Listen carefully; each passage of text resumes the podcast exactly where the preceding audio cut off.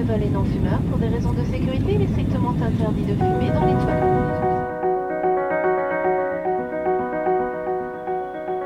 Mesdames et messieurs, bienvenue à bord de ce vol Canal Airways. Nous survolons actuellement le canton de Neuchâtel et nous nous trouvons aujourd'hui au-dessus d'un village faisant partie de la commune de la Grande Béroche.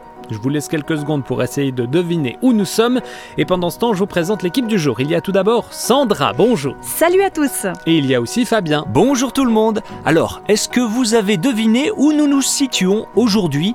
Allez, je vous donne la réponse. Soyez les bienvenus à Frezan, une localité qui a fusionné avec ses voisines en 2018 pour donner naissance à la Grande Béroche. En 1850, le village comptait 193 âmes.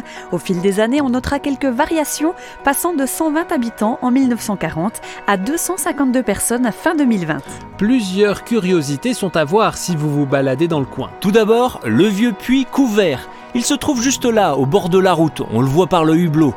Il faut savoir qu'en 1912, ce village était encore pauvre en infrastructures publiques. Les villageois n'avaient pas encore d'eau sous pression. Mais on a trouvé des compensations. Typiquement, les habitants ont eu accès à des puits qui desservaient les maisons. Il y a justement ce puits avec sa forme circulaire et sa toiture en tavillon. Le tavillon, c'est un bardeau de bois qui sert de revêtement sur les toitures par exemple. Exact. Par contre, on n'a pas encore trouvé la date de fabrication ni l'origine de ce puits. Vous l'avez vu durant ce vol, nous sommes dans un village principalement agricole et viticole, mais pas seulement. Au 19e siècle, l'artisanat textile va également s'implanter ici.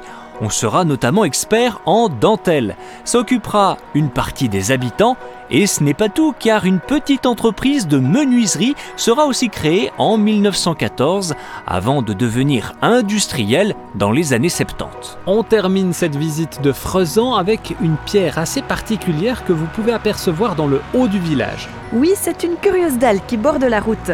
Cette pierre est l'un des derniers vestiges d'un dolmen.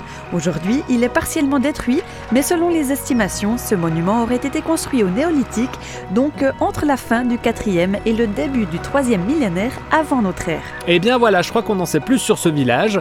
Euh, Laissez-moi encore vous dire que l'équipage de Canal Airways et moi-même, nous vous souhaitons un bon retour chez vous et au plaisir de vous retrouver très vite pour de nouvelles découvertes vues du ciel. À bientôt, salut